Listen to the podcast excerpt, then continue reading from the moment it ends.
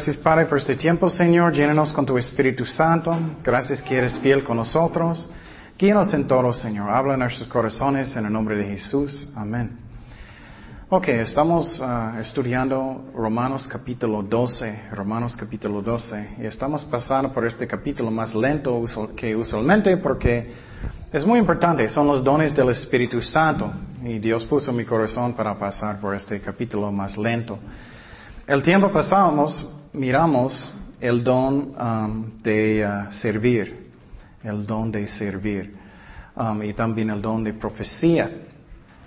Y otra vez, profecía no solamente hablando del futuro, también está hablando, puede mm, hacer consuelo, puede decir que es también instrucción, direcciones, algo que Dios quiere decir, no solamente es el futuro. Y quiero decir que es algo que es necesario si quieres enseñar niños, si quieres evangelizar. No solamente vas a decir, y mañana va a ser un terremoto. no solamente eso, es que Dios va a hablar su corazón, su corazón lo que necesitas decir. También hablamos del don de uh, ministrar o servir. Este don eh, o ayuda, eso es muy importante que siempre tenemos un corazón de servir, que tenemos un corazón de servientes. Y la iglesia es un lugar que es un lugar hermoso cuando personas tienen esta actitud, ¿no? Que personas dicen, ¿qué necesitas? ¿Cómo puedo ayudarte? Como un serviente. Pero si todos tienen la actitud como el mundo, ¿cómo puedes ayudarme a mí? ¿Cómo puedes bendecirme a mí? No es tan bonito porque personas están solamente pensando en ellos mismos. Tenemos que tener una actitud de un serviente. Y miramos el más hermoso ejemplo, era Jesucristo. Jesucristo, Él hizo qué? Él estaba en sus pies, sus rodillas, ¿recuerdas? Él quitó los zapatos de toro, de toros, y él que, él lavó sus pies. Eso es algo que es hermoso. ¿Cuántos de ustedes quieren lavar los míos? Entonces, no creo que muchos, pero Dios hizo. Entonces, ¿cómo yo puedo tener una actitud que no quiero servir? No puedo. No puedo tener una actitud que, oh, eso es tu trabajo, tú lo haces. Entonces, eso no está bien. Tenemos que tener un corazón de un serviente. Y la otra cosa es lógico. ¿Cuántos de ustedes quieren ser número uno en el cielo? Creo que todos van a decir eso, ¿no? Entonces, ¿quién va a ser número uno en el cielo? Los servientes. Los servientes. Entonces, Sinceramente, alguien que está lavando la iglesia, que tiene un corazón muy humilde, que está sirviendo a Dios con todo su corazón, puede ser enfrente de un pastor en el cielo si el pastor no tiene un corazón de un serviente. Es como es. Entonces busca su corazón. ¿Cómo es mi corazón? ¿Yo tengo un corazón de un serviente o como un dictador? Oh, estoy encargado, yo, yo merezco. No, eso es orgullo y, y Dios no quiere eso. Entonces también Dios dijo, si eres fiel en lo poco, Él va a levantarte más responsabilidad, ¿no es cierto? Es como es. Muchas veces personas dicen, ay, ¿dónde está mi iglesia grande? ¿Dónde está mi estadio? Eso. No, tenemos que ser, ser fiel en lo poco para tener mucho. Y siempre no debemos tener una actitud que merezco mucho. Nunca, nunca. Ok, vamos a seguir en los dones del Espíritu Santo. Vamos a Romanos 12, versículo 7. Romanos 12, versículo 7. Dice, o si de servicio en servir, ya hablamos de eso, o el que enseña en la enseñanza.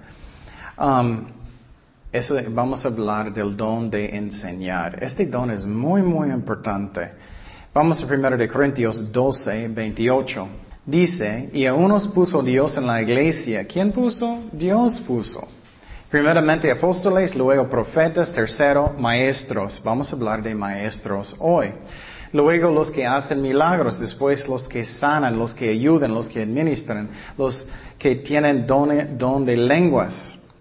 Son todos apóstoles, son todos profetas, todos maestros, hacen todos milagros, tienen todos dones de sanidad, hablan todas lenguas, interpretan todos, procurad pues los dones mejores, mas yo os muestro un cambio aún más excelente. ¿Qué es el más excelente? ¿Qué es más importante que todo? Es que amor, amor. Entonces tú puedes tener todos los dones del Espíritu Santo, pero si no tienes amor, no vale nada, no vale nada. Y estamos hablando de un maestro. Si vas a enseñar niños y no tienes amor por los niños, ay, niños, ah, mácala. no vas a poder hacerlo bien.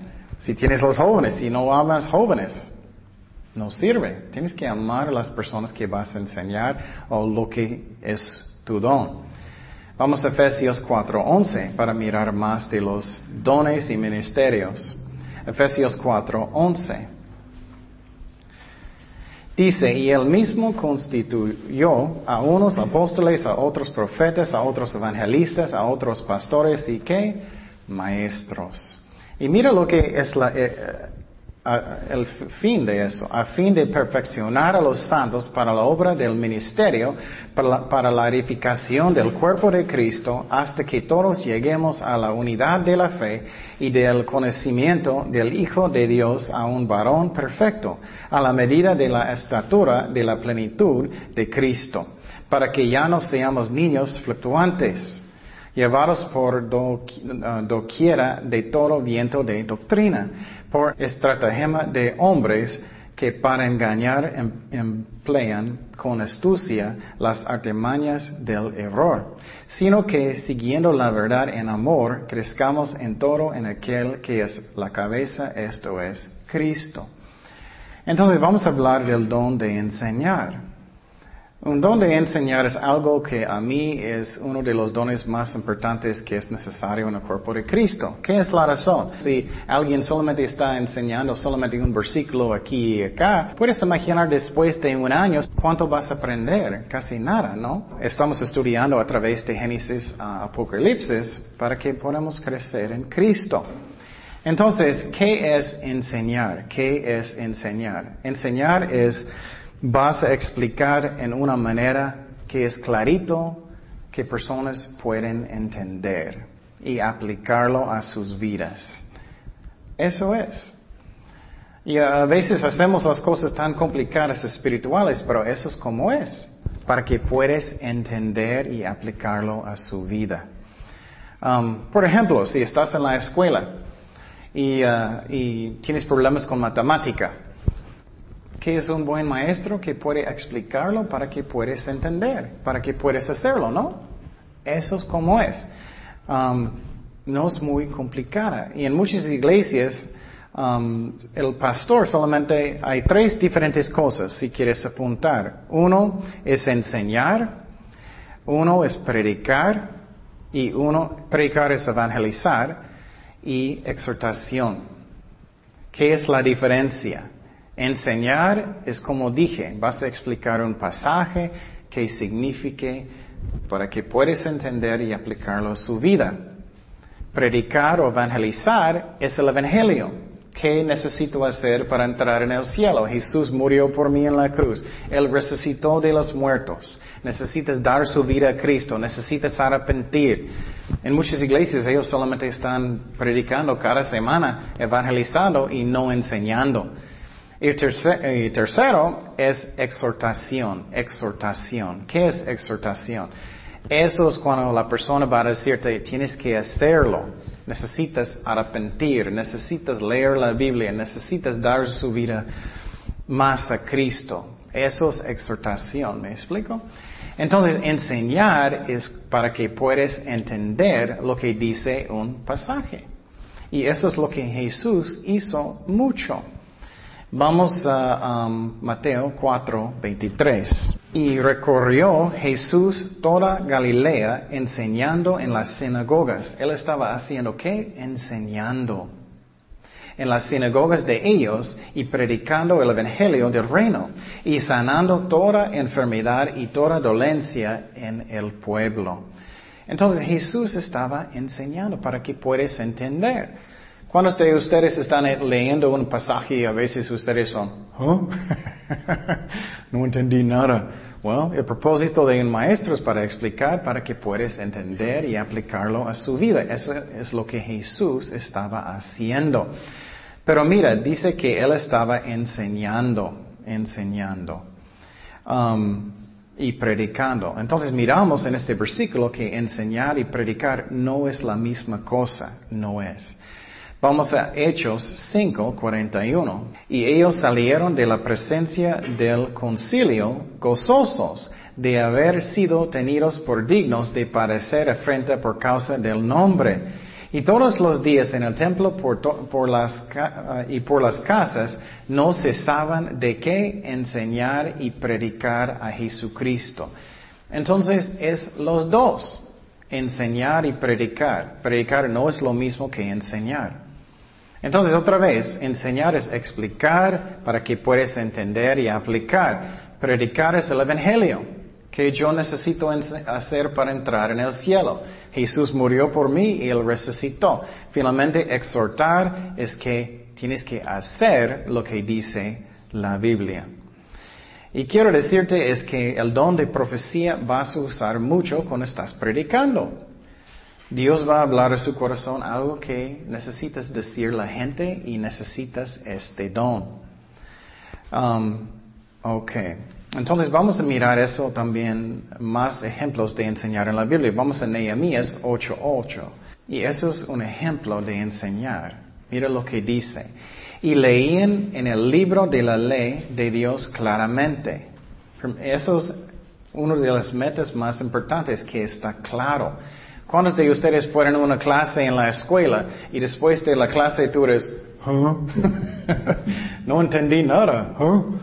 Entonces tienes que hacerlo claramente para que la gente pueda entender. Eso es número uno. ¿Y qué dice? Y ponían en sentido para que puedas entender, de modo que entendiesen la lectura. Entonces, eso es primeramente la meta de enseñar, es que puedes entender, está claro. ¿Y qué es la razón? Estamos leyendo a través de la Biblia, vamos a Isaías 28 días. Isaías 28 días. Porque vamos a aprender todo lo que Dios dice en la Biblia. Porque Dios escribió toda la Biblia, claro, necesitamos aprenderlo. ¿Qué ustedes van a pensar si alguien va a escribirte una carta? Y solamente, oh, bueno, solamente voy a leer uh, segunda página. No, tenemos que leer todo, estudiar. Isaías 28 días. Dice, porque mandamiento tras mandamiento, mandato sobre mandato, renglón tras renglón, línea sobre línea, o versículo por versículo, un poco ahí y otro poquito allá. Entonces, el don de enseñar es un don que el cuerpo de Cristo necesita mucho, mucho. Y si tienes en, su corazón para enseñar un día, necesitamos, vamos a mirar, estudiar mucho.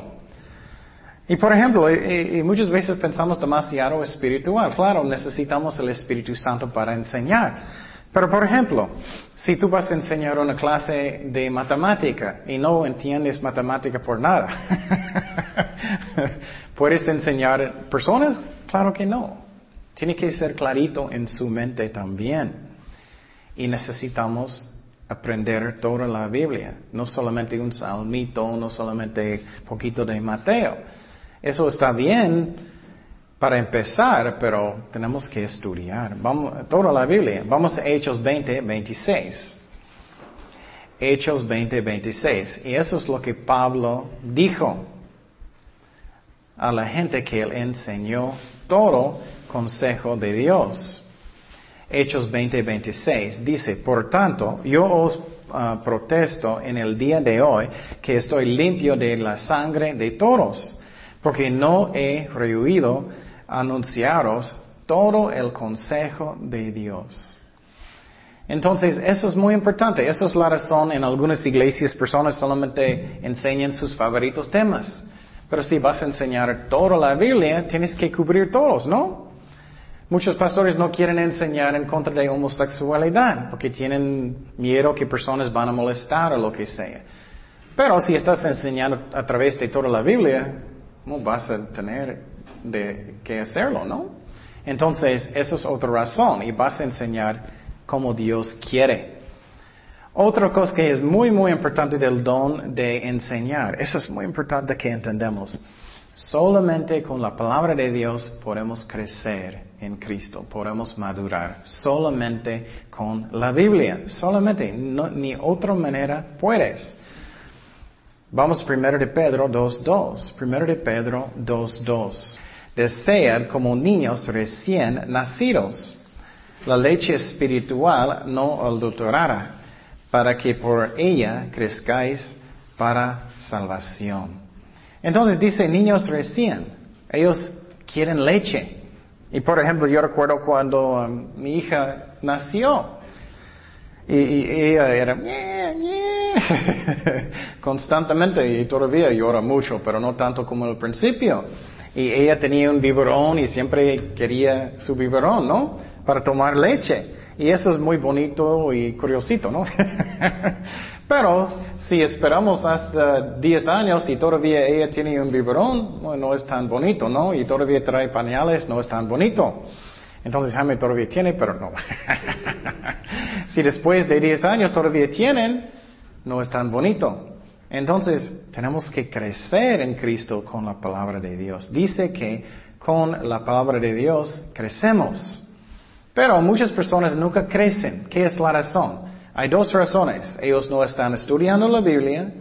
Número dos, no están obedeciendo la Biblia. Esas son las razones. No es difícil entender. Y muchas veces personas dicen, ah, no puedo tener victoria, no puedo, no puedo. Sí puedes. El problema es cuando personas no quieren. Ese es el problema. Vamos a Hebreos 5, 12. Y Pablo estaba regañando personas porque ellos todavía tenían sus pañales después de 20 años. O bueno, 10 años o algo aquí. Hebreos 5, 12 dice, porque debiendo ser ya maestros, Después de tanto tiempo, tenéis necesidad de que se os vuelva a enseñar cuáles son los primeros rudimentos de las palabras de Dios. Y habéis llegado a ser tales que tenéis necesidad de leche y no de alimento sólido. Entonces tenemos que crecer para que yo quiero aprender más de la Biblia. Por ejemplo, porque Dios mandó Isaías.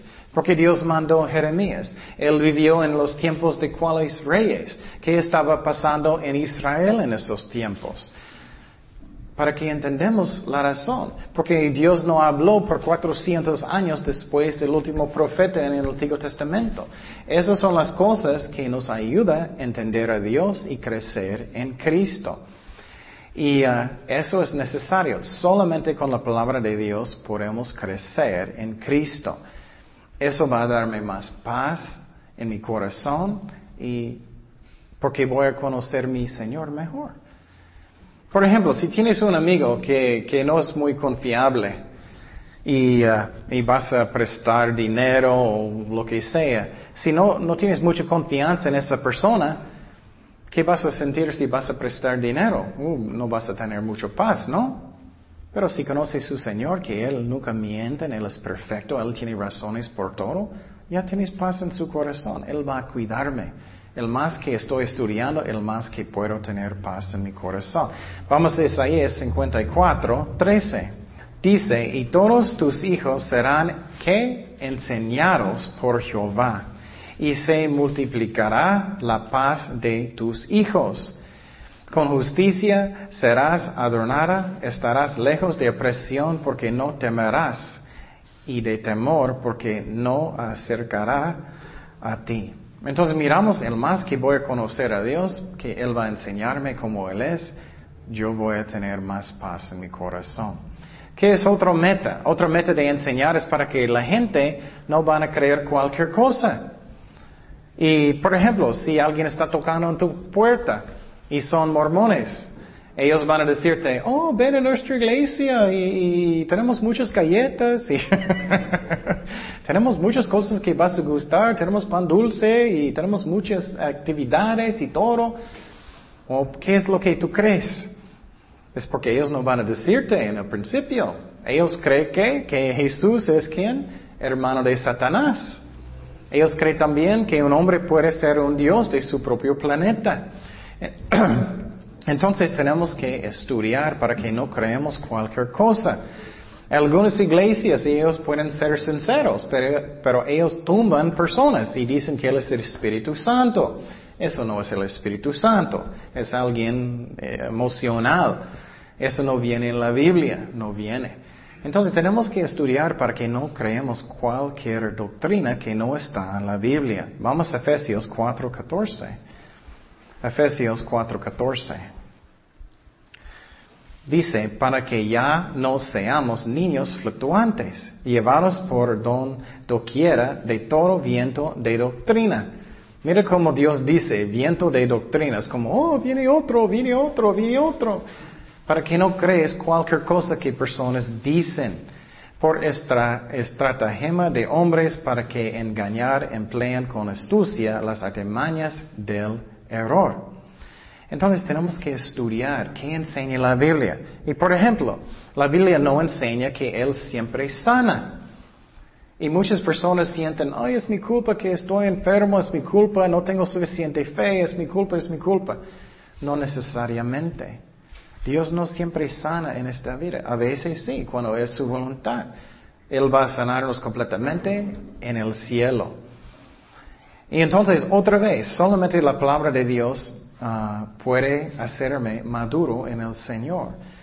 Y muchas veces, y escucha esta parte muy bien, si quieres, y yo también, madurar más en Cristo. Muchas veces personas dicen, ah, la Biblia no sirve, no sirve, yo no tengo victoria en esa área de mi vida, no puedo tener victoria.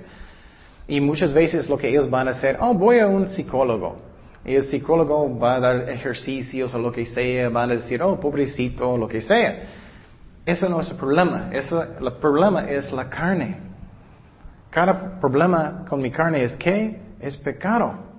Es pecado. Si eres un enojón, usualmente, ¿qué es la, razón? Personas son muy enojados. Oh, son mis derechos, son míos. Todos nosotros a veces hacemos eso, ¿no? Es la carne. Soy primero, soy número uno. Y hasta el fondo del corazón, personas no quieren que arrepentir, no quieren negar a ellos mismos. Oh, tú primero, tú primero. oh, tú puedes hacer primer lugar, tú puedes tener este ministerio, yo voy a hacer otra cosa, está bien. O tú puedes tener este lugar. Oh, eso es mi ciento en la iglesia, o tú puedes tenerlo.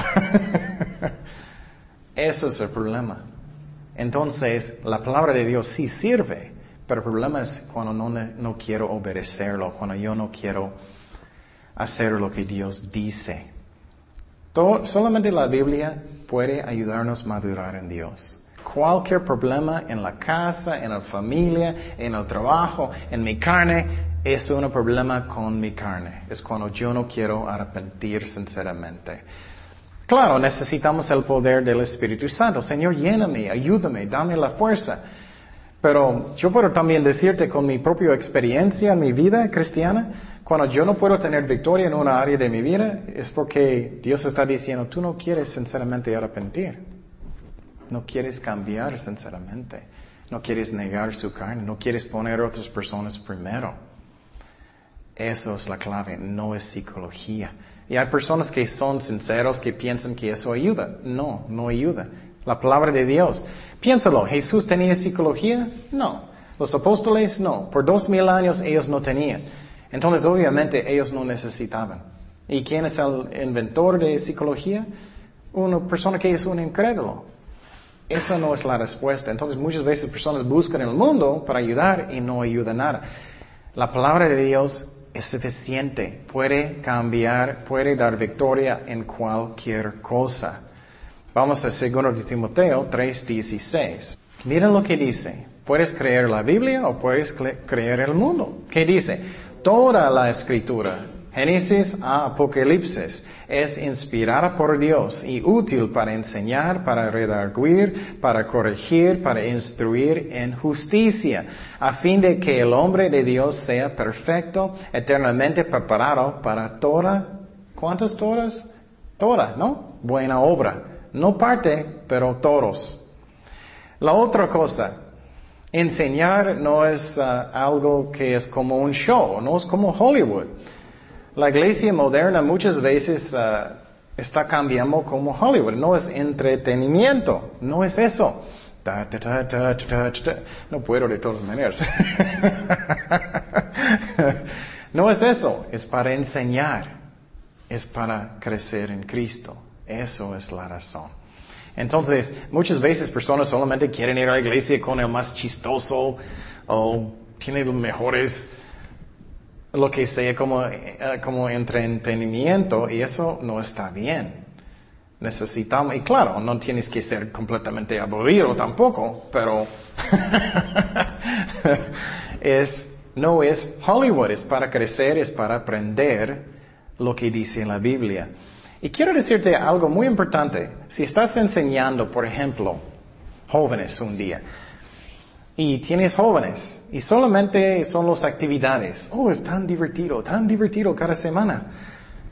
Vas a traer, cuál, tienes que pensar cuáles personas voy a traer. Y voy a traer personas que están buscando a Dios, o voy a traer personas que solamente quieren un buen tiempo. ¿Me explico? Y claro, puedes tener un buen tiempo, no estoy diciendo que no, pero ¿qué estoy haciendo? ¿Cuáles tipos de personas estoy trayendo? Piénsalo. Y entonces, eso es la razón, es peligroso para tener una iglesia que es como Hollywood, porque vas a traer todo el mundo. Posible vas a tener una iglesia muy grande, pero ellos vienen porque es muy divertido o lo que sea. Eso no es la meta. La meta es aprender de Dios, adorar a Dios, ministrar las ovejas de Dios. Eso es la meta. Y Pablo dijo lo mismo. Vamos a 1 de Corintios 2.1. Así que hermanos, cuando fui a vosotros para anunciaros el testimonio de Dios, no fui con excelencia de palabras o de sabiduría. Él estaba diciendo que yo no era como un show. Mira lo que él dijo, pues me propuse no saber entre vosotros cosa alguna, sino a Jesucristo y a este crucificado. Y estuve entre vosotros con debilidad y mucho temor y temblor. Y, ni mi palabra ni mi predicación fue con palabras persuasivas de humana sabiduría, sino que demostración del qué? Espíritu y de poder, para que vuestra fe no está fundada en la sabiduría de los hombres, sino en qué? Sino en qué? El poder de Dios. Qué interesante, ¿no? Entonces, si si tienes una iglesia que, o un estudio bíblico, lo que sea, solamente es como entretenimiento, puedes tener mucha gente, pero puede ser que ellos no están buscando a Dios, puede ser así. Y entonces Él es, el poder del Espíritu Santo. Vamos a Zacarías 4.6. Zacarías 4.6. Zacarías 4.6. ¿Qué dice? Entonces respondió y me habló diciendo, esta es palabra de Jehová a Zorobabel, que dice, no con ejército ni con fuerza, sino con mi espíritu, ha dicho Jehová de los ejércitos. Entonces Dios va a darme el poder para enseñar, para decir las palabras que Dios quiere que decimos. Eso es muy importante que confiamos en el Espíritu Santo y enseñamos lo que personas necesitan es, eh, escoger, um, perdón, aprender. Nehemías 9:20, Nehemías 9:20, Nehemías 9:20. ¿Qué dice? Y enviaste tu buen espíritu para enseñarles, y no retiraste tu, tu maná de su boca y agua les diste para su sed. Entonces, Dios va a ayudarnos las palabras, y, pero necesitamos estudiar. Muchos pastores y maestros, ellos no estudian casi nada. Ellos solamente llegan con su Biblia, oh, Dios va a darme todo. Eso es una justificación para ser un qué? Un flojo, ¿no? Otro ejemplo de matemática, oh, no voy a estudiar. Dios va a darme todo. Claro, Dios puede hablar en nuestros corazones. Oh, eres un dentista o doctor. Oh, no fui a la escuela y no estudié nadie, nada. No importa, abre la boca. o voy a operar. No, tenemos que estudiar y saber lo que estamos diciendo. Vamos a segundo de Timoteo 2.15. Y obviamente Dios va a hablar en nuestros corazones lo que necesitamos decir, pero tenemos que estudiar para que está en la mente. Segundo de Timoteo 2.15, que dice, procura con diligencia presentarte, mira, dice diligencia, no dice con flojera. Procura con flojera, no creo. Procura con diligencia presentarte a Dios aprobado, como obrero que no tiene que avergonzarse, que usa bien la palabra de verdad. Entonces, el Espíritu Santo es el Maestro, pero tenemos que estudiar para que está en mi mente y no debemos ser flojos. No debemos ser flojos. Y voy a darte un ejemplo. Vamos a Juan 14, 26. Juan 14, 26. Ese es un versículo que es muy importante que entendemos. Que dice, mas el consolador, el Espíritu Santo, a quien el Padre enviará en mi nombre, Él os que enseñará. ¿Quién es el Maestro verdaderamente? El Espíritu Santo. Dice todas las cosas y os que recordará todo lo que yo os he dicho. Entonces, ¿qué Él dice? Él va a recordarnos. Pero si no había nada, si solamente he leído eh, un salmito y solamente un parte de Mateo, ¿cuánto voy a tener la mente para recordar? pues nada. Entonces tenemos que estudiar y Dios va a ayudarnos preparar los estudios, estudiar y hacer las cosas como Dios quiere. Y es lo mismo como podemos madurar en Cristo. Es lo mismo. El más que conozco al Señor, el más que sabe la Biblia. La palabra de Dios no solamente es un libro, es vivo. Es la palabra de Dios. Eso nos ayuda a crecer en Cristo. Y quiero decir otra vez, también otras personas que ellos estudiaron mucho y todavía no tienen victoria. ¿Qué es la razón? Tienes que preguntar su corazón sinceramente. ¿Quiero arrepentir sinceramente o no? ¿Quiero negar mi carne sinceramente o no? Voy a darte un ejemplo muy, muy sencillo. Dios está diciéndote, oh, Jaime, necesitas tener devocionales en, la noche para tener victoria. Necesitas tener devocionales, devocionales en la noche. oh, no, quiero ver los Simpsons. ¿Vas a tener victoria? No. O si Dios dice, tienes que pedir perdón de su hermano. Uh, no. Eso es el problema. Eso es el problema. Pero la palabra de Dios es suficiente, pero necesitamos maestros para enseñarlo, para que podamos entender. Y nunca vamos a crecer si solamente sabemos un salmito para allá y para acá. Y no es que estoy diciendo eso para regañar, pero para que entendemos, eso es como crecemos en Cristo saber la palabra de Dios, Génesis, Apocalipsis, y, y hacemos la palabra de Dios. Pero eso es necesario. Ejemplos de maestros, ejemplos de maestros. Bueno, si Jesús era un maestro, nosotros necesitamos también. Jesús estaba citando mucho, mucho del Antiguo Testamento, ¿no? Cuando lees a través de Mateo y Marcos y Lucas y todos los evangelios, él estaba citando el Antiguo Testamento mucho. ¿No es cierto? Entonces, ¿por qué nosotros pensamos hoy que no necesitamos usar el Antiguo Testamento? Porque nosotros hoy pensamos, oh, no, necesito estudiar mucho. Si Jesús estaba citando el Antiguo Testamento mucho, tenemos que estudiar. Vamos a Mateo 13, 53. Aconteció que cuando terminó Jesús estas palabras, se fue de allí y venido a su tierra, les que enseñaba en la sinagoga de ellos, de tal manera que se maravillaban y decían, ¿de dónde tiene este, esta sabiduría y estos milagros? Entonces, lo que miramos aquí es que Él enseñó. Y mira lo que es más, lo que dice. ¿De dónde tiene este, esta sabiduría y estos milagros? Y no es este el hijo del carpintero. Mira, físico. No se llama su madre María y sus hermanos Jacobo, José, Simón y Judas, físico, no espirituales, sus hermanos. Entonces María, miramos, eso es otra enseñanza, que María era una virgen cuando ella tuvo a Jesucristo, pero después ella tenía relaciones con su esposo como normal y ella tuvo más hijos. Miramos claramente, es físico, no espiritual, diciendo aquí, hijo del carpintero. Y no están, no todas sus hermanos con nosotros. ¿De dónde pues tiene este todas estas cosas? Ok, ¿qué es más que necesitamos entender de enseñar? Es como semillas. Muchas veces queremos que personas y nosotros crecemos instantáneamente, ¿no? Y claro, a veces podemos crecer más rápido. Si yo estoy estudiando mucho, si quiero obedecer, voy a crecer más rápido. Pero son como semillas. Tiene que esperar hasta que van a crecer. Es con nosotros, es lo mismo si estás enseñando.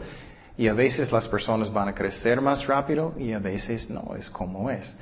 Vamos a segundo de Timoteo 1.11. Segundo de Timoteo 1.11. Y mira lo que dice Pablo. Pablo dijo, de cual yo fui constituido predicador, apóstol y maestro de los gentiles. Mira, él dijo predicador, apóstol y maestro.